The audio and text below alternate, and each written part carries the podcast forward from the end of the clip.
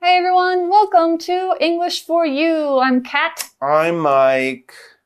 Why'd you say it like that? Well, you know, I got a lot of things going on in my Uh-huh. life. I got to move this weekend. Oh, I do too, so- I know, but yeah, I'm kind of moving somewhere bigger and kind Uh-huh. of really nice. So Uh-huh. it'd be great if you could be there at 10 o'clock to help me move the sofa and the, and the fridge and the bed. Well, that's the thing is I gotta move at eleven o'clock, so uh, I can't really can't really do it. But remember that time I helped you a couple months ago? And you said if I ever needed any help, I could let you Uh, know. I kinda need feel- that help now. I kind of feel like you're pressuring me. I already told you I had a commitment. I did give you a big favor. Oh man. And you know, if you kind of say no this time, well, I'd have to wonder about like what kind of friend you are and Oh oh. if you're really a, a nice person. I thought you were a nice person, maybe I don't know. I think I'm a nice person. I don't know. Well, then you can help me oh. move Okay, and fine. put your day off until next week. Fine, fine. All right, I'll cool. And by the way, next week I'm going to be out of town, so don't ask me. you guys see what just happened here? What? I think you're emotionally blackmailing me. No, I just asked you for a favor and put a lot of unfair and kind of evil pressure on you to make you feel bad if you said no. Exactly. That's emotional blackmail. so see. I oh my we're gosh, right. I did. I'm a terrible person. not a terrible person, but I think this is something that a lot of people either experience or Mhm. they might accidentally be doing themselves. Mm, yeah. I think everybody kind of experiences or does it at one point in their lives. Right, it does happen Yeah. to people. And yes, as you say, you might do it to others. You might do it for what you think is a good reason, Uh-huh. but maybe it is kind of unfair in Yeah. that situation and you can get what you need without doing it. Exactly. So we're going to talk about what is emotional blackmail, how do you avoid it, how do you know what it looks like, that kind of thing. Let's go ahead and take a look at the article today. It's okay. I'm going to call some movers. You don't have to help. me. Okay, okay. Reading. Don't be a victim of emotional blackmail. Have you ever been the victim of emotional blackmail or used it to control someone else? You might not even be conscious of it. Emotional blackmailers use fear, obligation, and guilt to influence the way someone acts. This usually happens between people in close relationships, like couples, parents and children, and close friends. First, the emotional blackmailer makes a demand like, You must stop being friends with that person. You'll likely resist, which makes the emotional blackmailer put more pressure on the demand. They may make threats like, If you see that person again, I'll stop loving you. If you obey, the emotional blackmailer will continue to have the upper hand. People who experience emotional blackmail learn that it's easier to give in than deal with constant threats and pressure. They feel afraid to disagree with their emotional blackmailers and feel an obligation to give in. They may feel the only way they can earn the other person's love is by letting them win. All right. So the article starts out with a very important question today. Hmm. Have you ever been the victim of emotional blackmail or used it to control someone else? Hmm, that's a good question. But before we can answer it, we gotta talk about the word victim. Because a victim is kind of the opposite of doing it to somebody. A victim is a noun that means someone or something that gets hurt because of uh, something unpleasant or because of something like emotional blackmail. So like if you get an illness, if you're in a car accident, you're a victim in that accident. Or if a person kind of tries to do something bad to you, like they try and cheat you, they try and steal from you, you are a victim of that person. So you can be a victim of emotional blackmail. That means somebody is trying to emotionally blackmail you. So an example sentence for victim. My grandma was the victim of a bank scam last year who fooled her into giving away her money. Ooh, that means that basically somebody called her on the phone and said like, "Oh, hey, I'm your grandson. I need some money right now. Please give me some." And then she did and it wasn't her grandson. Yeah, they blackmailed her. Mm-hmm. And so blackmail is the kind of the operative word here. And it means making somebody, you know, do what you want or give you money or something else by threatening threatening them basically like by saying like i'm going to tell people something bad about you or i'm going to make you feel really bad if you don't do this for me that's what blackmail is Exactly right. Now, of course, blackmail in real life would be a crime. If you write a letter to someone or send them a message or even talk to them and say, Hey, I know you did something bad. I'll tell the whole world unless you give me money. That is actually a crime. Yes. But when you do it in your relationships, it's not a crime, but it certainly isn't very nice. no it's not Okay, so yeah, as we said, emotional blackmail, it might not be a crime, but it's not a nice thing to do. But even after we say that, the article does say you might not even be conscious of it. So if you do it because you're like, ooh, I'm going to make them feel bad, well, then you are conscious of it. But the article says you might not be. You might do it without even knowing that you're doing it. Because if you're conscious of something, this is one of our words, this is an adjective, it means you are aware. You do know about something. If you're awake, looking around, able to answer questions and see what's going on, you are conscious, all right? You know what's going on around you. If you stand up and get yourself a glass of water because you're thirsty, you're conscious of doing that. You're like, I'm going to get a glass of water. But sometimes we do things when we're unconscious or not conscious of something. If you're asleep, you're not conscious. If you get hit on the head and fall down, you're not conscious, you should go to a hospital.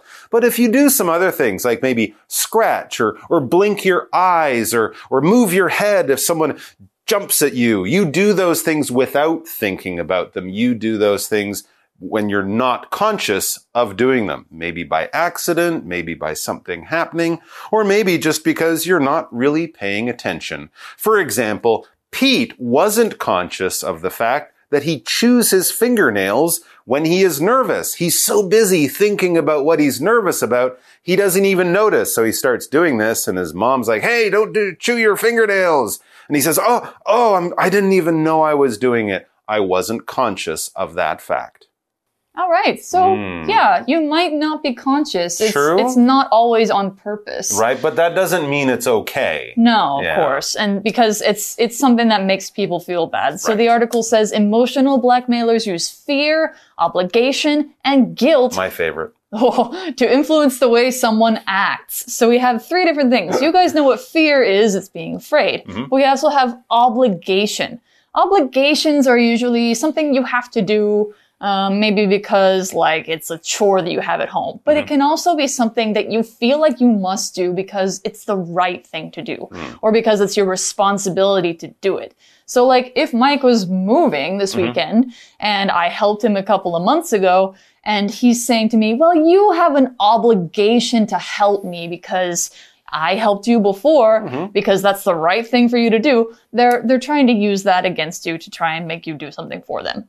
And they could also use guilt. Guilt is a bad feeling caused by thinking or knowing that you did something bad or wrong. Mm, like when I was saying, I might think that you're a bad person. Yeah. I'm trying to give you guilt Yeah. so that you feel, oh, I have to do this now. Yeah.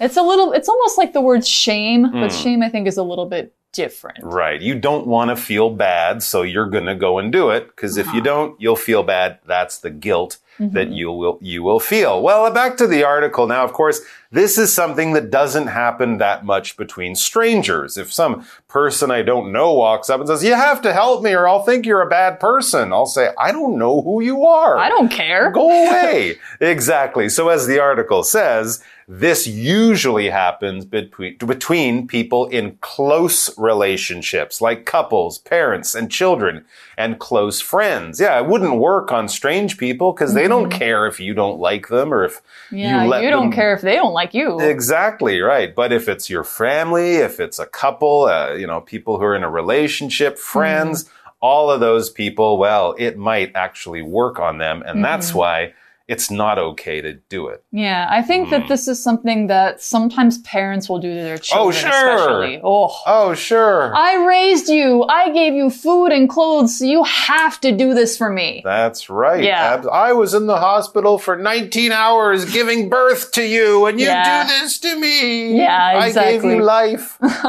So, I mean, that's one example, but the article says, what are they going to do when they emotionally blackmail Hmm. you? So, this is what you have to look out for. First, the emotional blackmailer makes a demand, Hmm. like, you must stop being friends with that person. Yikes. If you, if somebody's telling you to stop being friends with somebody, that's kind of not a good thing. That's quite a demand. yeah, it is a very forceful demand. So we have to find out what does demand mean. Let's take a look. When someone gives you a demand or when they demand something of you, we can use it as a noun or a verb. It's basically giving you a really forceful or really tough or strong statement. Then they say you have to do something and you that the person who's demanding it says that something has to be done or you have to give it to them. So you might say to somebody, I demand your money. That means you are telling them they have to give you money. Or if somebody makes a demand for maybe your friendship, they're saying, you have to be my friend. And it's, you know, it's a very forceful thing. They're not asking politely. They're not saying please. It's something that will be very strong and people don't usually respond to them very well. Okay. Now, of course, when sometimes people make a demand on you, that might be okay. It might not bother you so much. But if someone is saying, hey, don't be friends with that person or I hmm. won't like you, that's not really okay. I so, remember some kids did that to me in oh, elementary really? school. Yeah. Huh. and what happened? Did you resist? Yeah, I did. Good. Good for you. All right. Well, that's what the article says. You'll likely resist. If someone asks you something unfair like that, you'll likely say, no, I don't want to do what you're asking. That would be to resist. You'll likely resist. No, which makes the emotional blackmailer put more pressure on the demand. They won't normally go, Oh, okay. Sorry, I asked. They'll go, really? Well, now you're going to really hurt my feelings or something. They're going to do something to put more pressure on you. Okay. Now, when we talk about pressure, this is a noun. And if we're talking about, you know, science, we're talking about the force that pushes in on something. All right? Mm-hmm. So if you take an empty can and you squeeze it, you're putting pressure and that forces the inside towards itself. If we're talking about emotional pressure though, we're talking about sort of the feeling of the world pushing down on you, mm-hmm. your life, your emotions, your happiness.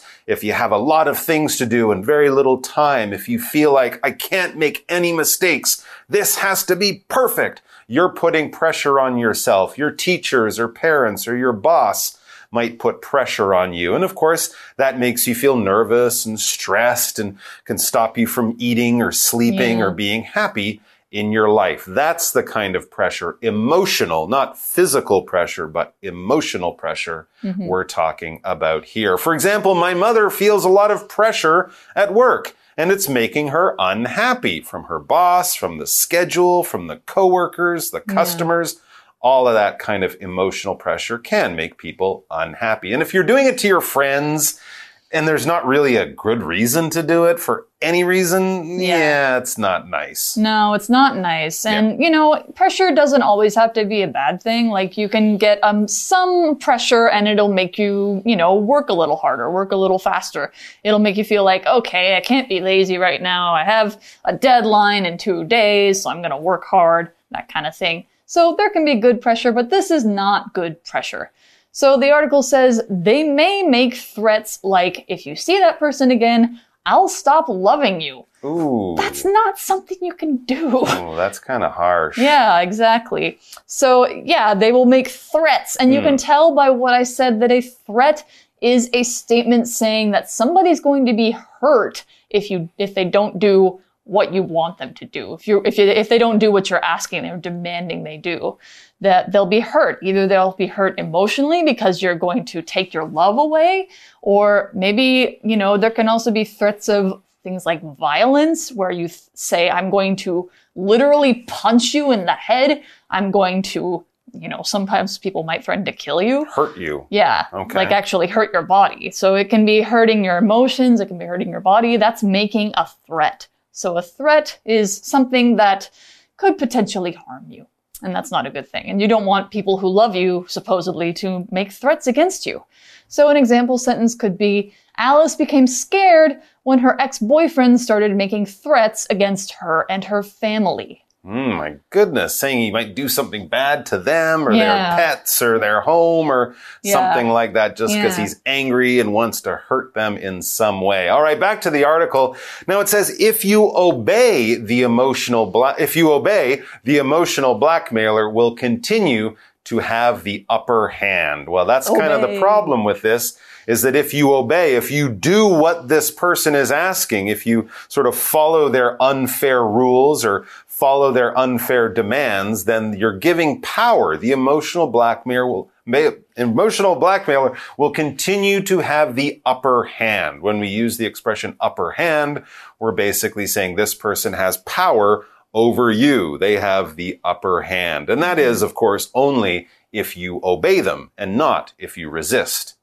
All right. So yes, if you resist something, if you resist someone's demands, you are saying no, you are pushing back, fighting back, you are not doing what they say. But if you do what they say, you are obeying them. Now, sometimes this is okay and it can help us avoid trouble. If the policeman tells you to move along, you should obey. Otherwise, you could be in trouble. If your teacher, your parents, someone like that says, Hey, I need you to do this, or the rules say you must do this, then you should probably do it and obey as long as it's not an unfair rule or something that will hurt you or others. You know, we follow the rules. We obey the rules. We don't break the rules or, you know, do something illegal. For example, most people in Taiwan obeyed all the rules about wearing face masks. Yeah, in that situation, it was good that everyone obeyed the rules, and that's why we didn't have such a big problem with COVID-19. Right. And as I mentioned, they're having the upper hand in a situation basically means you have control um, over the situation. You have an advantage. You have an edge. If someone's going to win, it's more likely to be you. And of course, that, that can be okay, especially when you're, uh, you know, sort of fighting or competing against someone who is trying to emotionally blackmail you. You don't want to give them the upper hand because then you'll always do what they want. Exactly. Yeah. So you don't want to make sure that the person is, isn't able to keep having power hmm, over you. Right. So the article says people who experience emotional blackmail learn that it's easier to give in than deal with constant threats and hmm, pressure. Yeah, because usually somebody who will use emotional blackmail will use it more than one time. Right. They'll use it a lot. And they might, you know, like it, it gets tiring. Like it makes you feel tired because you have to constantly push back. So it might feel easier to give in. And to give in means to stop trying to fight somebody or stop trying to resist something. And you're like, okay, fine. Oh, I'll do it. You give in. It's basically like, I stop fighting you. I'm going to do what you want just because I'm tired. And if you don't give in, then you might have to continue dealing with the threats, which means you have to kind of put up with them. You have to be patient with them. You have to push back against them. You have to continue working to solve the problem in a way that doesn't involve giving in. That's right. And of course, you'll kind of be living with this type of situation happening again and again. Mm-hmm. And that can certainly make you feel unhappy. Now, back to the article, it says, they feel, these are the victims of emotional blackmail, the people that happens to, mm-hmm. they feel afraid to disagree with their emotional blackmailers and feel an obligation to give in. So if mm-hmm. you always do that, you're like, yes, I'm tired. I don't want to fight. I'll just agree. It'll, it'll just make it easier. I'm afraid to disagree because every time I do disagree, we have a big fight and I end up losing anyways. Because Exactly. to disagree is to not agree, to have a different idea or a different opinion. When someone says, I think we should do this, and you think there are problems with that idea, and you say, hmm, I don't think we should do that. You are disagreeing with that person. These are mm-hmm. generally things where there is, it's okay to have different opinions. All right. Now, if someone says, you know, I think I will smoke in the restaurant. And I would say, I disagree. You can't decide to do that. There's one way, don't smoke. And then there's, well, there's no other good way. Because So- you can't legally do it. because you can't do it. You can't disagree with the police when they tell you to put on a mask or wear a seatbelt in your car. You have to do it. But in I other mean, you can, but you'll get a fine or go to jail or, you know. Right. But in other situations, you can have two different opinions and both people can be right in their own way. And so in those cases, it's okay to disagree. For example, Mavis and her boyfriend disagreed about what kind of pizza to order. There are many kinds of pizza. There's not just one right kind of pizza, although Hawaiian pizza is always wrong. Oh, okay. If you say so. I disagree with you. But no! I mean, you can go halvesies. You can do Sure. half and half pizza. That's a good solution. It's actually not that bad. Yeah. All right. All right. So if you're afraid to disagree with somebody who's emotionally blackmailing you, the article says they may feel, you may feel, the only way they can earn the other person's love is by letting them win. Uh, or the only way you can keep your job is by letting your boss win when he Uh-huh. or she emotionally blackmails you. Yeah, the only way you can stay even kind of happy in the relationship is to always let the other person win, always Mm-hmm. give them the upper hand. But remember, you're putting yourself in a pretty bad situation. In this sentence, we can also see we have this grammar pattern. The only way they can earn the other person's love is by letting them win. So we see this word by followed by let with a ing or ting in this case. This is a grammar pattern where we use to show how something is done. We can use by with a verb with ing form or we can use with and a noun. So you might do two different ways. Let's see how it's done. So, for example, with uh, by and V-I-N-G, you made my birthday so much better by giving me a gift. By giving here is you, this is how you made my birthday better because you gave me a gift. And with with and a noun, we can do this. People eat this food with chopsticks, not a fork. So we don't say with V-I-N-G or by a noun. We can only say by V-I-N-G or with a noun. So by giving me a gift with chopsticks. All right, well, that's it for the article. I think we do have a chat question after we this. do. So let's check that out. You chat. Okay, so our chat question is actually about someone who might be an emotional blackmailer. Now, we're not asking you to talk about someone in your life, so if it's your grandmother, you don't have to mention it. What we're going to do is pick a character from a movie or TV show or book or something like that who you think is an emotional blackmailer and then give some examples of why you think this.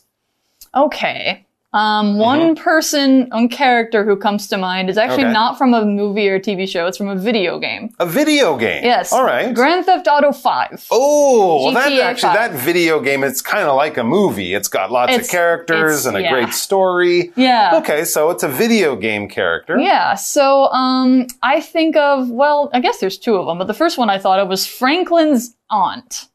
Oh, he lives with her Yeah, at the he- beginning of the game. At the beginning of the game, Franklin lives with his aunt. Oh, that's right. And she always tells him, I took you in when your parents didn't want you, and you owe me, and you are always going in and out. You never do anything for me. She guilts him a lot. She's always exercising with her friends and making him feel bad because he doesn't give give her more time and attention, doesn't Yeah. pay for enough stuff. That's true. She is kind of an emotional blackmailer. Very Mm-hmm. good. I was thinking that maybe Ross in Friends might kind of be an Oh, emotional yeah. blackmailer when we he's were on a break. when he's dating with Rachel, uh, but I'm not sure. It's been a while. But anyways, you get the idea. Someone who's always using these tricky ways to get other people to do exactly what they want. Well, there you go, guys. So give some examples of why you think some character that you know from a game, TV show, movie, whatever, might be an emotional blackmailer. And please do come back tomorrow because we're going to have more about this. And if you don't come back tomorrow, we're going to be really sad and you're going to hurt our feelings a lot and we're not sure we're going to like you. So you don't want to do that, do you? I hope you do the right thing because I kind of like you now, but I don't know if I will then. I mean, you know, it depends on what you do. You might you might still have friends tomorrow and you might not. It's Wouldn't up to want you. to hurt our feelings, would you? See you tomorrow. See you then. Vocabulary Review Victim. Kim and his family were the victims of a robbery, which left them nervous and afraid for months. Conscious. Marcella is conscious of the way people stare at her because she's so tall. Pressure. Due to the pressure from her boss, Jane decided to quit her job. Threat. The manager often receives threats from Jackson. He often says that he'll quit the team, but he never does it. Obey. Josie's dog was never trained, so he won't even obey simple commands like come here. Disagree. My parents and I disagree about how often I should clean my room. They think I should clean it every day, but I think once a week is enough. 智慧小补帖。 Blackmail. Obligation. Guilt. Demand.